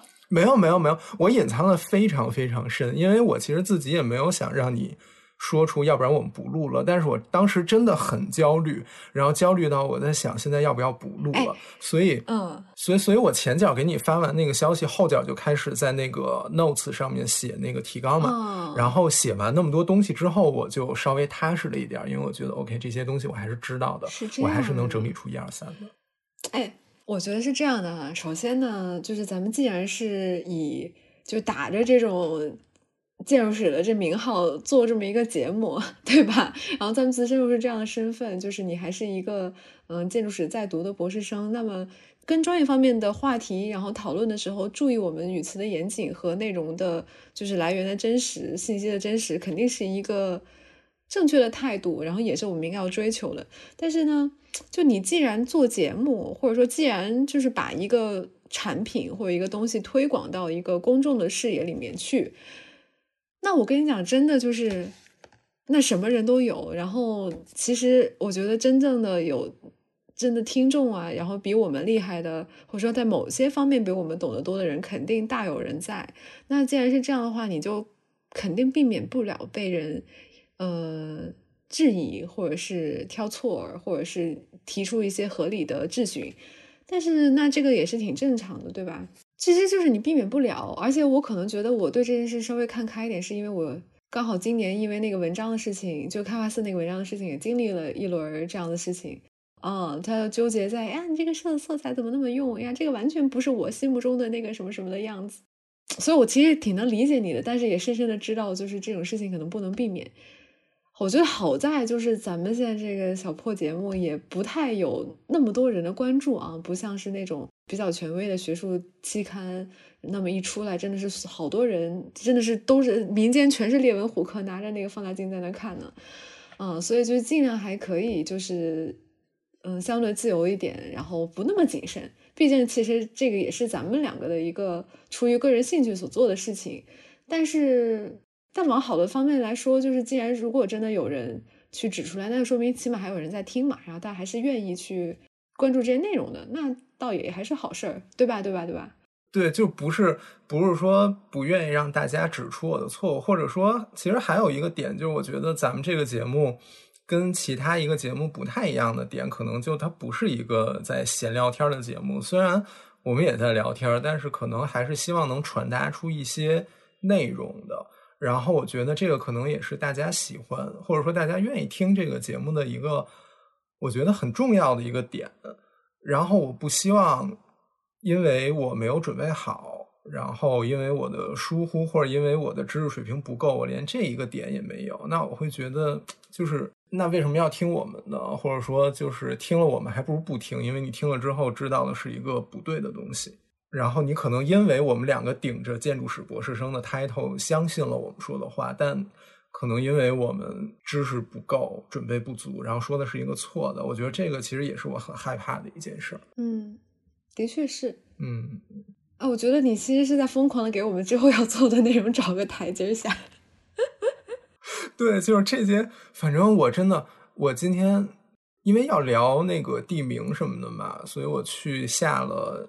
东城区、西城区和宣武区的地名志，然后我没有把我要说到的所有东西都看完，所以可能就是会出很多的问题。对不起大家，如果大家发现了什么问题，还是很欢迎大家给我们指出来的。哎，我想问一下，你那个地名志是在国图下的吗？哎，不是，咱们学校买了那个万方的地名地方志数据库。哦，就是。咱们之前找论文或者找资料，一定是开知网，对不对？嗯。但是最近我发现万方比知网有的时候更好用，因为知网它收录的可能不如万方的全。因为我发现过，有的时候我在万方上搜，能搜到更多的东西。嗯。然后万方除了论文以外，论文期刊以外，它有地名志。就是你去咱们学校那个数据库，你就找万方知识平台，它里面有方志，然后去找现代方志。哦，对，就北京市的地方志真的还挺多的。哦，我跟你讲，我也试图去找来着，然后那个我肯定是先搜知网嘛，然后没搜着，然后呢我又搜国图，然后发现它也没有就这种现代的地名方志，就是在线的那种可以看的版本。然后呢？你知道我有我有一个我的这种小的秘密的这种下书的渠道啊，就是一些看起来就明显像是骗人的那种小破网站，就是你。你那个充值账户之后，它会很多的电子书你都能找到，然后它都会，比如说一个 PDF 版本，然后大概十几块钱，不到二十块钱的样子，然后好多情况下都是我没有搜到什么什么书，就是各大网站都搜遍了没搜到，然后去上那个小破网站，结果它还真有，然后还真能下下来。你是人民币玩家是吗？但是就可能大部分也都几块钱啊什么的，然后你发现它刚好就有。你就知道，就是它既然在网上能够下到，就说明它肯定有开放的那种 PDF 可以下载的渠道，但是就是没有找到，然后就为了省事儿，就花一两，就是不到十块钱，可能就买了。然后呢，我就这次又找到了那个网站，然后找到了大兴区大兴县地名志，然后它的确有那个词条，然后我花了十三块钱，一笔巨款下下来了。打开之后发现叫做《新疆民间染织刺绣图案》，就它它那个书错了，你知道吗？然后，哎，然后我发现这本书还挺好的，然后就里面全是一些就是那个 刺绣，还有一些那个石窟，新疆还有什么秋瓷石窟的那些壁画图像，对你很有用啊。但是就完全阴差阳错，他在一个大兴县地名志的 title 下面放了一个这本书，然后被我吓到，然后就经此一役，我就放弃了，我就没有像你那么严谨的去找这些地名志来看。这件事其实最早是我同事告诉我的，他是。浙江人，他是 actually 他是宁波人，我不知道宁波人愿不愿意被称为浙江人，对不起。但是他当时，因为他没有人帮他买数据库嘛，所以他就是在浙江省图书馆的数字资源里面，浙江省图书馆的数字资源特别的多。上次节目咱们好像也提到了，然后我发现那个是万方，然后我一看学校也买了万方，哦，对，所以是这么回事儿。然后，所以在座的各位朋友们，就是如果你们没有。在一个科研院所，有人给你花钱买这些东西的话，你可以去用支付宝注册浙江省图书馆，你也可以免费的看到那些地方志。哦，直接用支付宝注册就可以了，是吗？对你直接注册一个免费的账号就可以。哎，我我再跑个题啊！我现在已经打开万方了，但是我看到它特色资源里面有地方志，是这个吗？嗯，就是这个哈。然后点进去有新方志、旧方志，然后直接就搜那个地名志什么的就可以了哈。然后就是可以直接下载的。嗯，对，但是你不能一本一本下，它一本书可能按照章去拆成了很好多章。我看到了，所以我只下了我需要的那一部分。哦，哎呀，这个好好用啊！对，这个特别好用。来，行，我我你你你先 讲着，我玩一会儿。啊，对，就是刚才咱们不是说先录着，然后把这段聊天剪到最后面吗？然后我想跟你说两件事儿，然后一件事儿就是刚才我说今天中午我特别特别的焦虑，就是这件事儿。然后另一件事儿就是我刚开始说我不是特别爱听一个播客叫 Fit for Life Fit Girl Weekly Chat 这个节目，我真的太喜欢他们了。然后他们就是那种在聊天的节目，然后听他们聊天我特别的高兴。然后我最近一直在听他们的节目，所以就如果大家感兴趣的话，也可以去听。然后。嗯，那俩人都是北京人，然后他们俩就属于聊天有时候北京口音特别重的那一种，所以我不知道大家今天听到我们的节目会不会觉得我的口音也重了一点？就是我最近经常处在那样的一个环境里，而且之前其实比较早的时候，我一直在试图让自己说标准普标准普通话，但是最近我有点放弃这个执念了，就是想怎么说就怎么说了。我没觉得你的说话跟之前有啥区别，还是说你在我面前都比较比较松弛的状态，你就想怎么说怎么说？有可能，有可能，有可能我在你面前已经松弛成一滩烂泥了，瘫在地下，然后每天就哇，童老师又发文了，童老师的文又上了公众号了，也就这一次，好吧。哎，你就说这么多人，我本来是想，我我本来答应那个，就是呃，刊在这个，我就想着说没什么人看，因为我们去年他也发了前年的嘛，就真的没什么人看。然后你又说啊，去年还发了前年，对他应该是每年都会发上一年的那个呃，就是得 A 的人的文章，应该还挺多的。大家们、同朋友们、听众朋友们，这个人得了 A，哎呀。这这个这个得了 A，我的确当时是挺高兴的。但那个学期我还有一门课，就是那个分数低的匪夷所思，就是那个辩论那个课。我们不是以小组形式辩论吗？其实没有一个所谓的个人的成果提交，然后每每次都是一组一组一组的。然后呢，我就觉得我也还行吧，然后每次也没有说特别的呃拉胯呀或者怎么样。然后该干的事儿、该交的交的东西我也都交了，然后。最后那个最后那个课给我一 B 减哦，B 减那是有一点低了哈。对我就是当时特别震惊，然后我就去问了那个助教，我也不好意思问老师，我也没有老师的联系方式，我就当时就问说，请问就是咱们这个评分的方式是怎么样的？嗯，然后说就很冠冕堂皇嘛，说哎呀，根据平时成绩、课堂表现什么什么出勤率，肯定这么说啊。然后我也不好意思再追问说，那为什么我这么低？然后就算了吧，说分数都这样了，过了就行。但之后我没发，就是我没想到这学期申请奖学金的时候，他又有一个地方是要写那个你的呃年级排名，然后就相当于还得去查那个事儿。然后我才发现，原来我那年级排名，哎呦喂，就基本上是后三分之一，就是因为这个就这节课的那个分数。那就没办法呀，那就跟你一组的那几个人是什么都没有这么低，B 加 A 吗？嗯，就比如说我问了那个刘鹏嘛，然后我们都是一组的，他就没有这么低。我觉得很奇怪，因为我在那课上也没有说表现的多突出吧，但是肯定不会说是差到让老师注意到我。对呀，你这个人不会表现的很差的被注意到，所以我也不知道是怎么搞的。哎，所以他要是给你一个 B 加或者 A 的话，你是不是就能拿那一万块钱的了？我不知道，应该那个除了 GPA 还有这什么发文啊什么的，我那些量很低。人人家都是，我跟你讲，清华的这些大神都是各种多期发展，人家不光学术搞得好，人家文体这又什么什么第一名了，那有金奖了，然后人家还有什么社会实践啦、志愿服务啦。我跟你说，我。我我不 care 他们，我只 care 他没有给你 A，然后让你拿了五千块，这样你只会请我喝一顿奶茶，不会请我吃一顿饭。你要是拿了一万，那就是一顿饭了。我只关心这件事儿。哎呀，就感受出来了，你这么心心念念这顿饭。说实话，我还没拿到那个钱，但我觉得这顿饭是不是是不是可以年前安排上？嗯嗯，希望我们可以能尽早喝到你的奶茶。啊，对，然后又又说一半，就是那个我特别爱的那个播客，就是一个聊天节目嘛。然后我听的特别的嗨，以至于我甚至也想把咱们的节目变成聊天节目，但是我不会那么干的。听众朋友们，请放心，我们 不会那个什么。所以，但是我觉得特别有意思，我也不知道大家愿不愿意听我跟童老师聊天。所以这次我就特意说，我们早点开录音。然后把聊天的过程录下来贴到最后。如果大家愿意听的话，大家可以给我们留言或者什么的。然后以后我们就多唠会儿。如果大家不愿意，无所谓了，不管你们愿不愿意，反正我很喜欢。说那么大堆字，我不管你愿不愿意，反正我愿意。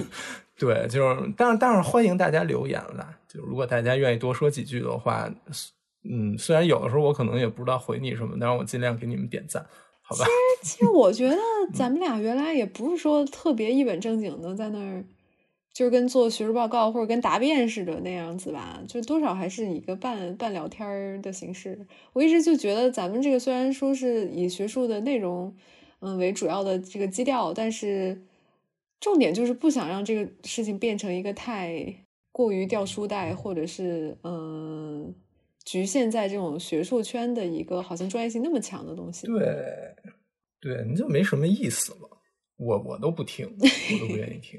哎，我回去听听你推荐那个播客。我现在觉得我每天，我现在就是不觉得我就是每天有那么多时间可以听。主要是你看，平常要是那个你自己有时间的话，就是。呃，做跟研究相关的，然后看文献，那肯定你就没有办法听东西嘛。然后我好像就是可以把耳朵分出来的时间，就是比如说通勤在地铁上。但我现在就比较喜欢在地铁上看书，我就会揣着 Kindle，然后在地铁上看，然后就又没有听的机会。然后我现在可能唯一就是特别每周都会点开看的是那个看理想的那个八分，就我特别喜欢梁文道在里面，就是因为他那个声音。朋友们。怎么了，朋友们？你们看看童老师都在听些什么？你们在看我都在听些什么？他那个内容也没有说很有那个，就是文化属性。他其实更多也是一个结合时事和时评，然后主要是梁文道。梁文道这个名字就带着文化两个字，我跟你说。然后带有文化两个字的播客我都不愿意听。但是他也就是经常还挺那个，比如说念白字的。他特别经典的一个就是 stereotype，就是他每一次可能都会。呃，因为众多听众对他一些发音的纠正，然后前面先专门花五分钟的时间来说，哦，不好意思，我上一次读的一个什么什么东西，我没有读对，然后怎么怎么样？哎呦我的妈！对，你瞧瞧你们这群文化人，一群文化人听一个文化人，然后进行文化的小探讨，就挺好玩的。嗯，没事，我我明我明天就听你的那个。我我没没没关系，你要觉得不够有文化，你也可以不听。哎呀。不说，但是咱们的听众朋友们，你看彭彭老师是一个有文化的人。如果你们想跟有文化的人、能拿奖学金的人聊天，你们就去找他。嗯，好吧，好吧，好吧，我们已经聊了四十分钟了。哎呀，好高兴啊，已经可以剪成一期节目了，可以剪成一期节目。那剩下这个咱们就随便说说就得了啊。那个听众们也请。啊，我先录个，我先我先录个开头，这然后刚才那个剪到后面去。